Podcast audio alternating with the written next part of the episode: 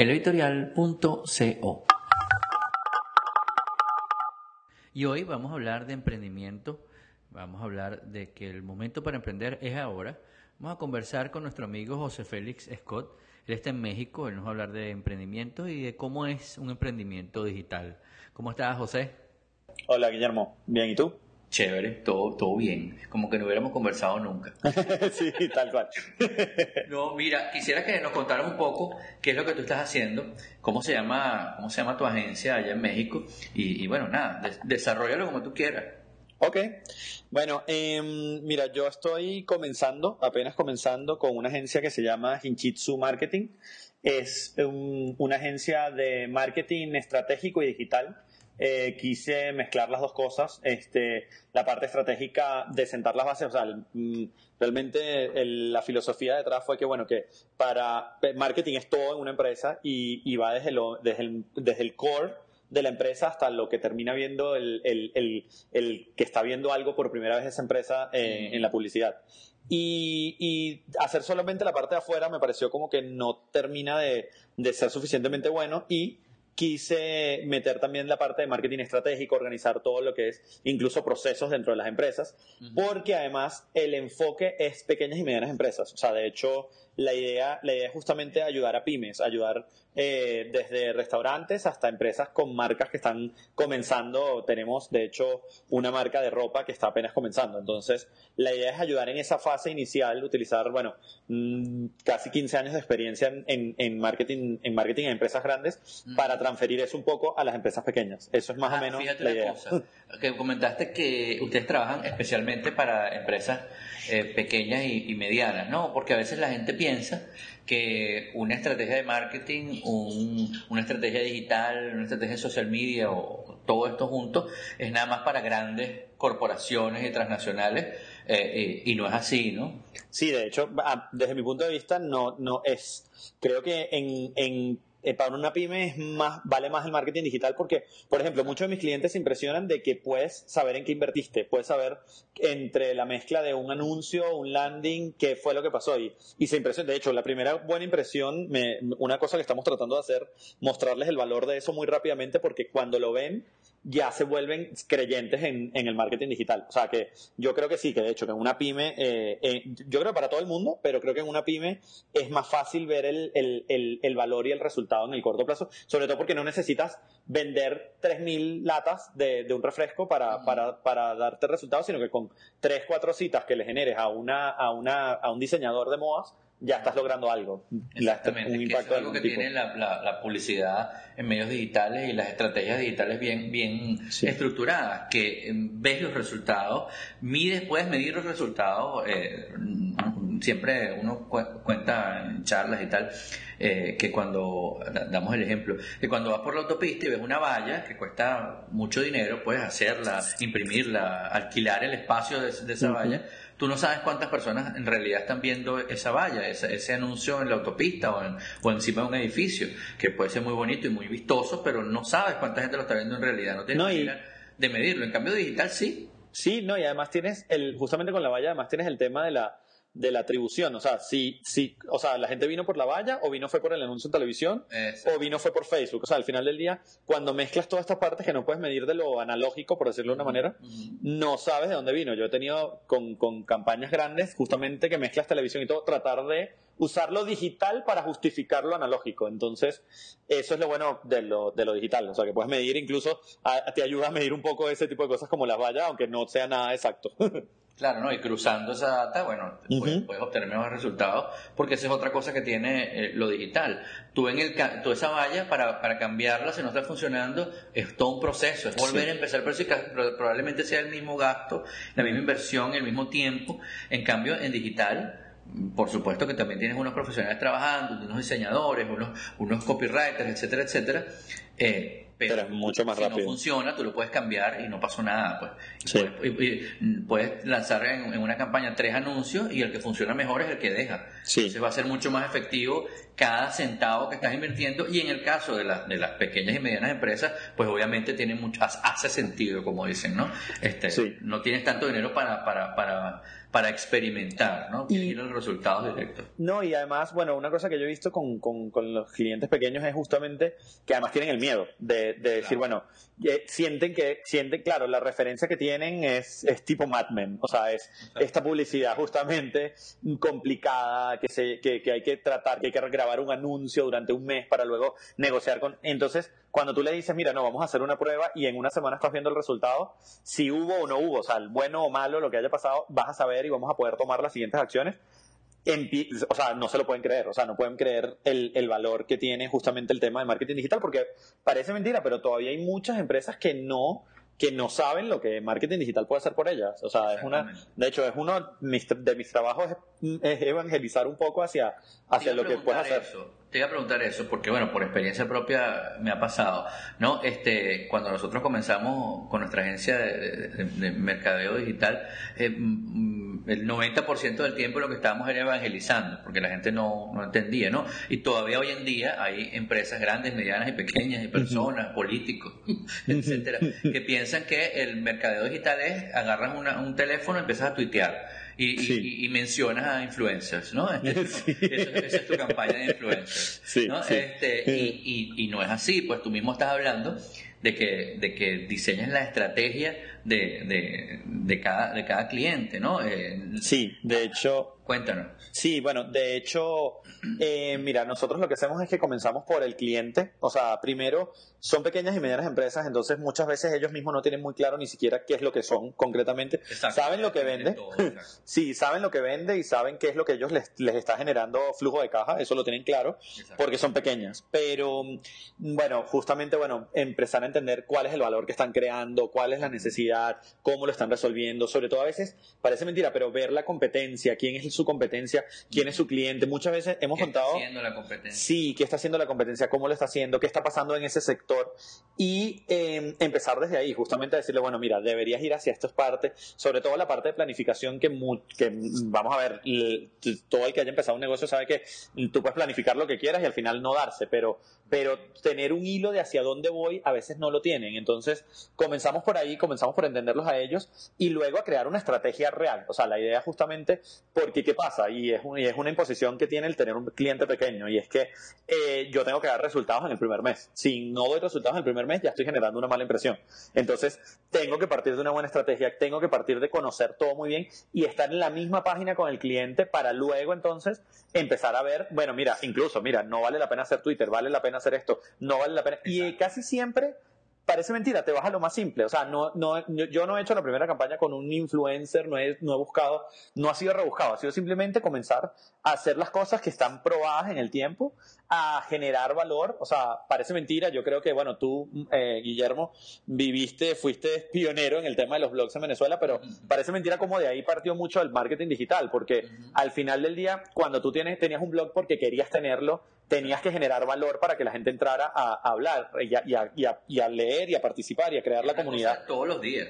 Y es una cosa de todos los días de cariño. O sea, de hecho, Gary Vaynerchuk, Gary Vaynerchuk tiene en el libro The Thank You Economy, tú lo lees y si tuviste un blog no te dice nada nuevo, porque te dice, uy, tienes que crear valor, tienes que eh, ser amigable, tienes que prestarle atención al que entra. Entonces, claro, el, eh, luego eso es lo que tratas de hacer con las marcas, eh, que no es tan natural, porque vienes, porque hay una intención de venta detrás, pero justamente, bueno, crear todo este, este, este valor que es básico, es simplemente realmente hacer algo con cariño para alguien muy definido y que le des un resultado a ellos y que luego te termine dando un resultado a ti. O sea, eso.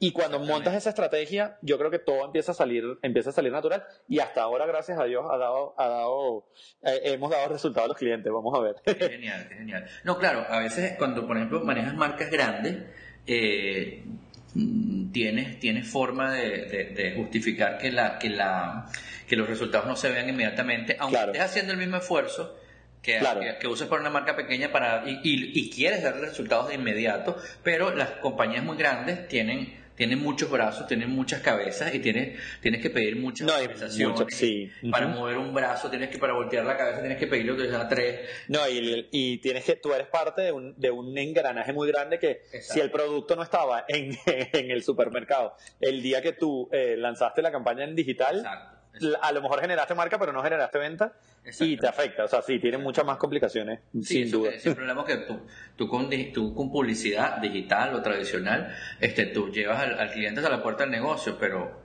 que entre, que lo compre, que depende de que haya luz, de que esté abierto, de que, te, sí, sí, sí, de que, esté el producto, de que lo hayan lanzado, de que la distribución es una cosa más, más grande. En cambio, quizás es una, es una, de alguna manera una ventaja no sé si competitiva, pero por lo menos para trabajar debe ser delicioso, este, eh, pequeñas y medianas empresas, una, una, una gente que hace sus jabones artesanales o un hotel eh, boutique. Este, sí, es mucho, es mucho más... Las decisiones se toman mucho más rápido, pues. Eh, y además se emocionan mucho más cuando les llevas una propuesta, mira, tal, tienes que emocionar a, mucho menos gente, pues, ¿no? A veces tú emocionas al gerente de mercadeo, pero te viene el de responsabilidad social y te dices, no, no podemos mencionar eso porque la marca en tal país dijo tal cosa, entonces es mucho más complejo, ¿no? Claro, ya cuando manejas todo eso, después de años trabajando en una marca, no, no es tan complicado. Pero digo, entrando y comenzando, eh, eh, eh sí es, sí es. No, y, y yo creo que en el constante, yo creo que, que, es mucho más fácil un cliente pequeño que una marca grande. O sea, sí creo porque por todo lo que tú acabas de decir, o sea, emocionar el resultado. Incluso, mira, a mí me está pasando que con los dos clientes más grandes que tengo en este momento, básicamente yo me estaba, yo me estaba volviendo el gerente de marketing de ellos. O sea, ya entro en reuniones en las que se discute toda la empresa completa y, y, y, y eso es para mí no tiene precio. O sea, para mí de verdad que después de trabajar en empresas grandes, en empresas de diferentes tamaños, eso tener un impacto tan directo y probar y ver inmediatamente y tener el resultado es muy satisfactorio. Que no, no es así en una marca grande, por, por y sobre todo cuando eres la agencia de una marca grande, eres tu mundo con el mundo de ellos, con los mundos internos de ventas versus marketing versus esto versus lo otro versus la distribución. O sea, que, que sí, pero ojo, en los dos casos yo creo que... no, porque a veces, por ejemplo, en las marcas grandes eres una agencia de, varias agencias y logra, cuando logras hacer como una simbiosis entre, entre las agencias o una camaradería que se, que se ayuden y se complementen, eh, el trabajo igualmente es, rico y es, otro nivel de trabajo, ¿no? Pero por supuesto que el trabajo con, pequeñas y medianas empresas, en el momento, como tú dices, que de repente tú eres el, gerente de mercadeo de la marca, eh, eh, oye, es también muy satisfactorio y no te aburres porque estás cambiando de, marca cada rato, ¿no? O sea, tienes un cliente, hoy eres el gerente de mercadeo de este, mañana eres el gerente de mercadeo del otro, y no es que no te comprometes, estás comprometido porque obviamente la creación intelectual no, no, no tiene un switch en el cerebro, ¿no? Tú estás todo el tiempo, ahorita estamos hablando y estás pensando en alguna cosa que vas a aplicar con algún cliente con el que no has hablado en dos días, pero que mañana tienes una reunión, ¿no? Y le vas a proponer una idea que tuviste hoy eh, desayunando, ¿no? Este, algo por sí, no, totalmente. De hecho, yo sabes que, bueno, tú tienes años haciendo esto, yo estoy... Tú también. Eh, eh, bueno, pero así, o sea, con clientes desde hace poco. Y una de las cosas que yo pensaba era, ¿cómo hago para comprometerme con cada marca? O sea, porque para mí comprometerme con una marca es, es, es o sea, es entenderla, es entender qué tiene malo, sobre todo para ver cómo se corrige lo malo y, y la verdad es que sale más fácil de lo que parece. O sea, al final del día sí te puedes comprometer, creo yo. Y eso, eh, eso es lo divertido. O sea, eso es muy divertido. Y, y, pero también es uno de los retos de, de lograr separar y, y, a veces me pasa que no tratar de copiar estrategias dentro de las marcas que estoy llevando, sino que cada marca lleve, sí, lleve su propia cosa. Pero la verdad es que sí es muy divertido así. Es muy, muy divertido. Claro. Y mira, y háblame de, de del emprendimiento. Háblame de emprender. Porque nada, yo te conozco de la época de los blogs hace bastante tiempo ya. y, y, bueno, y, los blogs son emprendimientos de alguna manera, ¿no? Este, cuando uno hace un blog, eh, tienes, bueno, como tú comentaste hace unos minutos, tienes que mantener a la gente eh, emocionada, tienes que darle valor al, al, que te visita, pero además de eso, eh, de alguna manera tienes, o sea, tú, tú, tienes que mantener ese blog, ¿no? Tú pagas, tú, tú diseñas, tú montas todas esas cosas. Y tú has, tenido, has participado en varios emprendimientos que, que conocemos y además eh, has desarrollado tus emprendimientos. ¿Qué le lleva a uno a querer ser emprendedor? Eso es una cosa que se aprende, eso es una cosa con la que se nace. Todos pueden emprender. Wow. Qué montón de... Yo espero, te las voy a responder de la mejor manera. Te hice varias preguntas para que tú te agarres. Agarre cualquiera, la más fácil. Ok. que te guste. no, mira, em, eh, yo creo que, primero creo que con el emprendimiento en la, naces en la sangre. O sea, yo creo que, que hay un tema, también creo que, que la, la, cultura en la que te desarrollas es una cultura emprendedora eh, en cualquier nivel, te, te, va llevando a eso. Creo que haber vivido el, el cambio a milenio, el, la burbuja tecnológica del 2000, o sea, todos esos temas hizo que, que yo creo que, que, toda la generación de, de, de, de 35 para abajo este, vio muy joven el tema del, del emprendimiento digital y, pero yo creo que naces, o sea, yo creo que esa necesidad de, querer hacer, de querer construir, de querer dar resultados, naces con ella. Yo creo que es muy diferente de la necesidad de la persona que tiene que estar en una empresa desde cero y crecer hasta llegar al ser el CEO, pero en la empresa de otro. Yo creo que son dos cosas completamente opuestas. Puedes hacerlas las dos, pero yo creo que el que nace para emprendedor, se, se, en algún momento tiene que hacerlo porque si no hay algo dentro de sí que no, que no, que no aguante. De hecho, lo lees en las biografías de los grandes emprendedores de la historia, mm. ves justamente cómo eh, fueron emprendedores desde que nacieron. Yo mi, la primera página que monté en mi vida la monté a los 16 años en, en, en Angel Fire. O sea que, y, y, no sabía nada, estaba en cuarto año de bachillerato y, y, tenía que hacerlo. O sea, era algo que me, que me llamaba la atención. Y yo creo que mm, también lo cultivas, o sea, justamente yo creo que a lo largo de yo emprendimiento eh, eh, Mm, digamos, económico de empresa, este es el más serio que hago, pero lo que te digo, eh, páginas web, eh, un blog, o sea, eso te va ayudando a desarrollar ciertas habilidades para, para, para llegar, ojo, no. Cultura del emprendedor. Sí, cierto. Además, creo que son las dos cosas. Vas aprendiendo a lidiar con ser tú una empresa, o sea, porque al principio cuando eres emprendedor eres, tú una empresa, o sea, no hay más nada. Y, y también te va ayudando a, a, a ver lo, lo agradable que es poder tomar una decisión, ejecutarla y ver el resultado a veces en cuestión de horas. O sea, eso no tiene que justamente desde el punto de vista mm, desde el punto de vista no, ya no hablando como agencia, sino hablando directamente como parte de una empresa, cuando eres parte de una empresa grande, probablemente muchas personas, es muy triste desde mi punto de vista, pero no ves el resultado de tu trabajo nunca. O sea, eres una persona en un cubículo y eres un engranaje tan pequeño dentro de una cosa tan grande que a veces tú no ves directamente cómo, cómo generaste tú un valor dentro de la empresa. En cambio, cuando trabajas en, incluso ya no hablando de emprendimiento, pero cuando trabajas en, un, en una startup, en una empresa pequeña, en una empresa, también sí puedes tener ese beneficio. Y yo creo que, que que muchas personas se dan cuenta. De hecho, eh, yo me, lo último que estuve fue en una startup y, y todo el equipo quería emprender. O sea, todo el equipo empezó a ver cómo, cómo podían dar resultados. Inmediatamente se les volvió, se decían justamente cosas como que yo siempre quise emprender, pero me daba miedo, pero ahora me doy cuenta que no es tan complicado.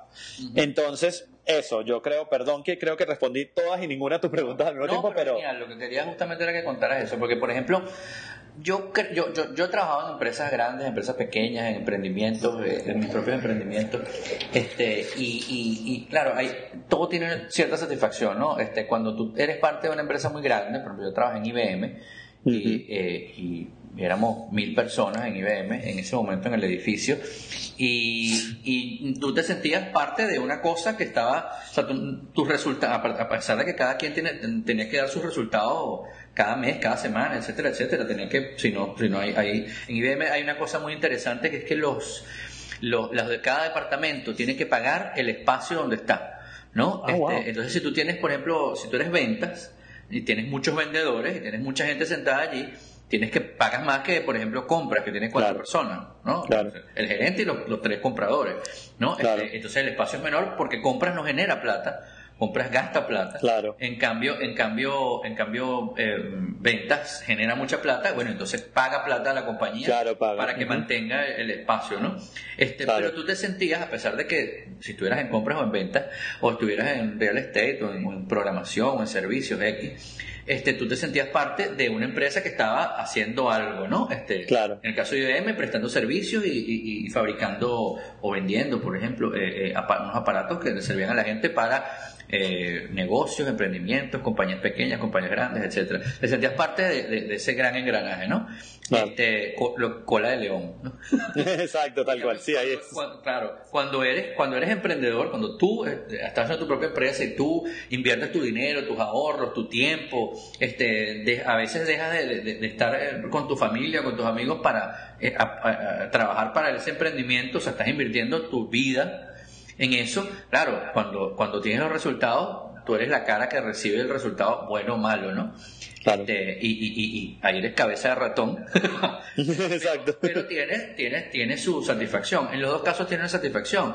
Por ejemplo, si tú trabajas en, en, en, en Apple el día que están lanzando el, el, el, nuevo iPhone y estás ahí en la sala de, de, de junta, de, perdón, de presentación, te sientes emocionado de que eres parte de de está cambiando el mundo, no sé qué tal. Pero igual cuando... No, aunque, y aunque hayas, hecho, aunque hayas hecho un punto de toda la interfaz del iPhone, ya sientes que lograste más que nadie. El arquitecto que diseña en los pasillos. O sea, Exacto, sí, tal cual. Eso ayudó a que la gente que pasaba claro, por claro, claro. mejor, etc. Sí, por eso. Igual cuando diseñas una aplicación y la lanzas, una aplicación que target son 10.000 personas, por ejemplo, una cosa muy nicho, también es una satisfacción distinta, pero también es una satisfacción. Y yo creo que el, emprendedor necesita eh, eh, eh, emprender, pues, ¿no? hay, hay, gente que, que, nace para, para, para ser parte de, una, de una organización, hay gente que nace para liderar una organización, pues, ¿no? Entonces es, que es el, emprendedor, el que invierte, el que no le importa perder dinero y tiempo y, aprender de los errores, aprender de los fracasos, ¿no? Como, como, no, y yo creo que emprendedores de la historia.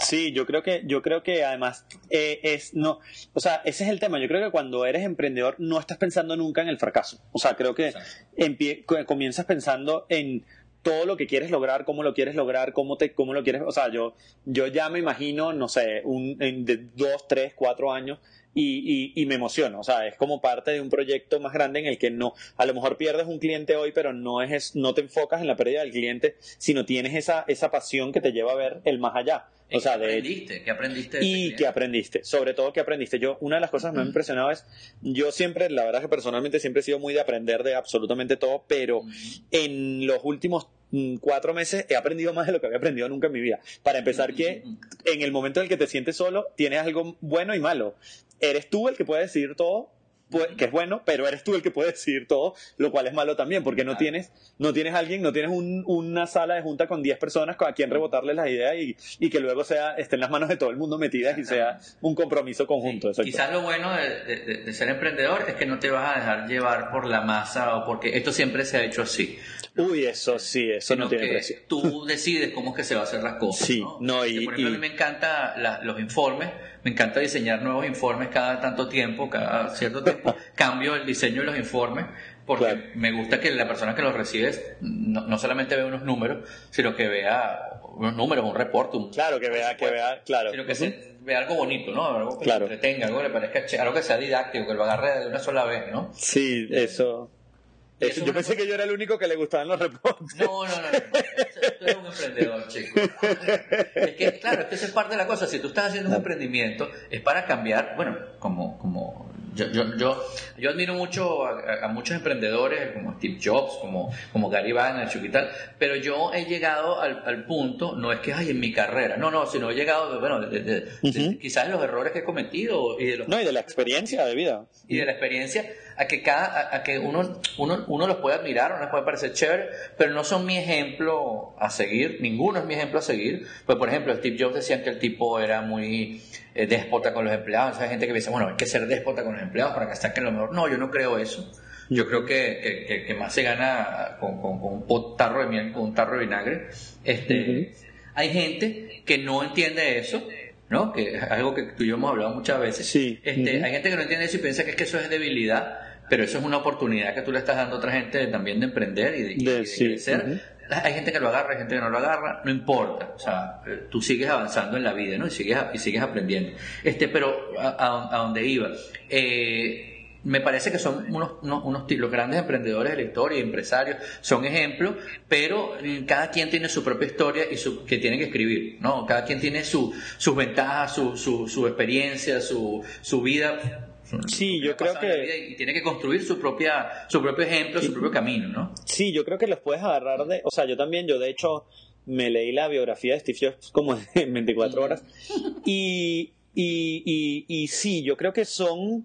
Es bueno saber lo que vieron, lo que vivieron, cómo lo afrontaron, pero la verdad es que lo mismo pienso lo mismo que tú, o sea, yo nunca digo, uy, ¿qué haría Steve Jobs en este momento? Creo que eso eso es caer en un error triste. O sea, creo que es tu historia, es, volver, es volver sí lo que eh, lo estoy haciendo así porque así se ha hecho siempre y eso es lo peor. y, y, en un emprendimiento, porque en una organización, bueno, tienes unas condiciones que, que, te obligan a, pero empezar tu propio emprendimiento diciendo, bueno, ¿qué haría? No, no es tuyo, entonces es de él y, vas a hacer una mala copia. O sea, yo creo que el que el que quiere ser emprendedor de, de lo que te digo, desde que desde que tiene uso de razón, eh, quieres tener tu propia historia. Creo que te interesan las historias de los demás emprendedores, la, la, la tuya, de, de, Guillermo, la del otro, la, o sea, además no solo emprendedores galácticos, sino también el emprendedor común alrededor tuyo, porque aprendes siempre algo. Hay algo que, que, que, están haciendo bien, hay algo que están haciendo mal, hay algo que, hay algo que es muy inspirador, hay, algo, hay una historia personal detrás del emprendimiento que te inspira.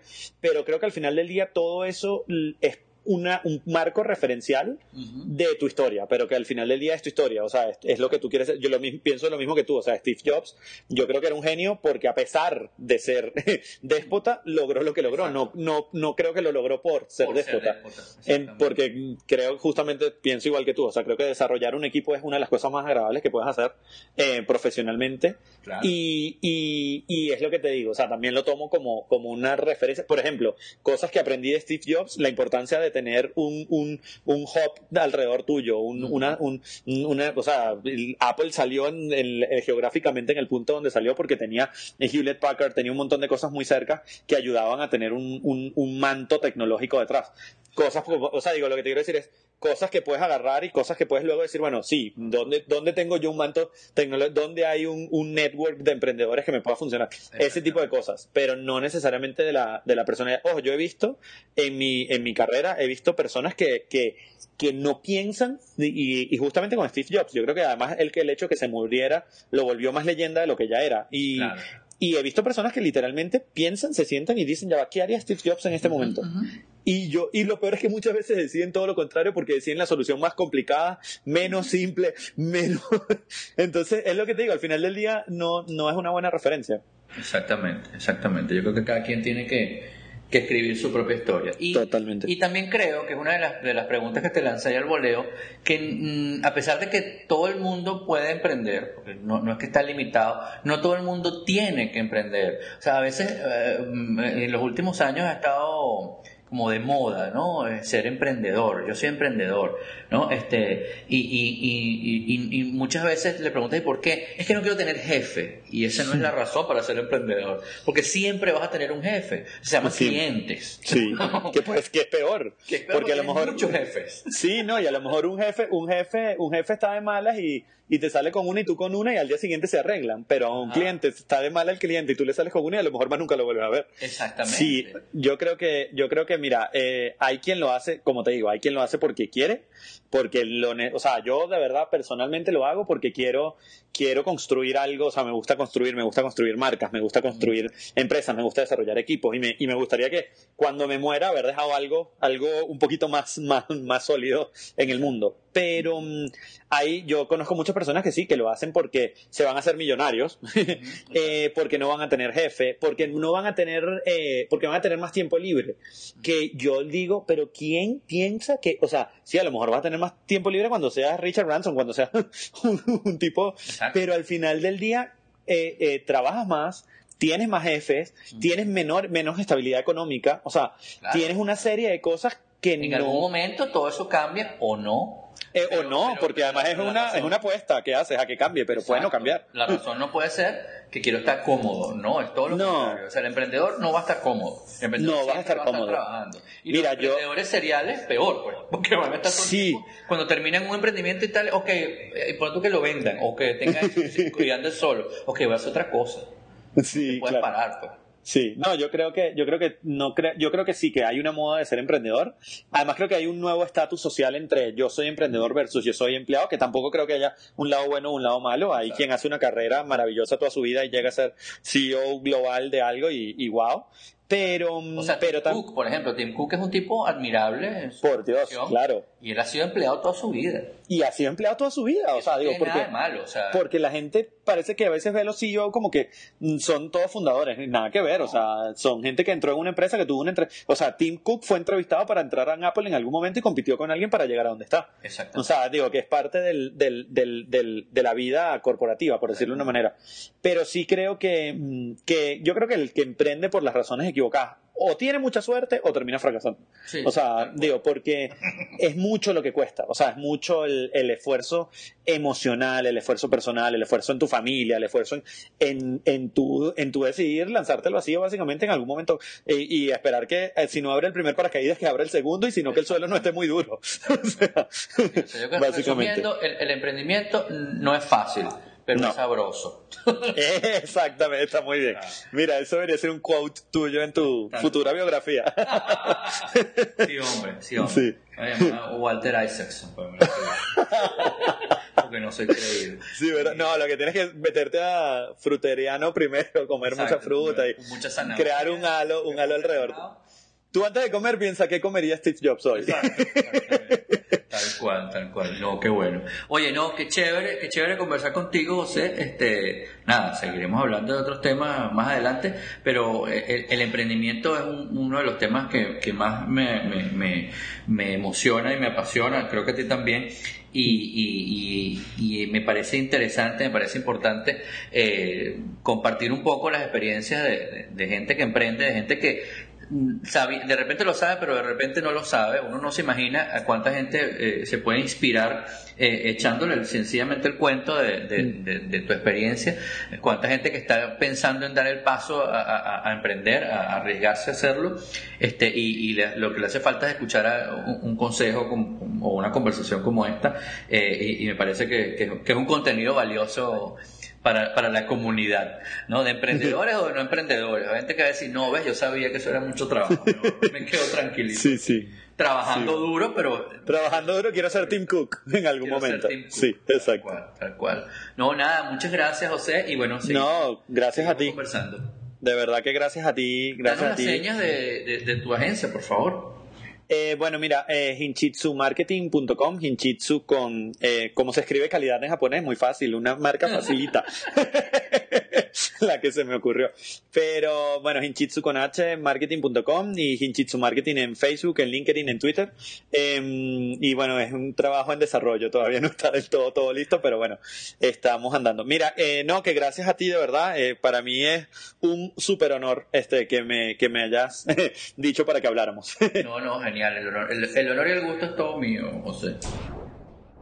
Y les recuerdo que las notas de esta conversación están en nuestro sitio web, eleditorial.co.co.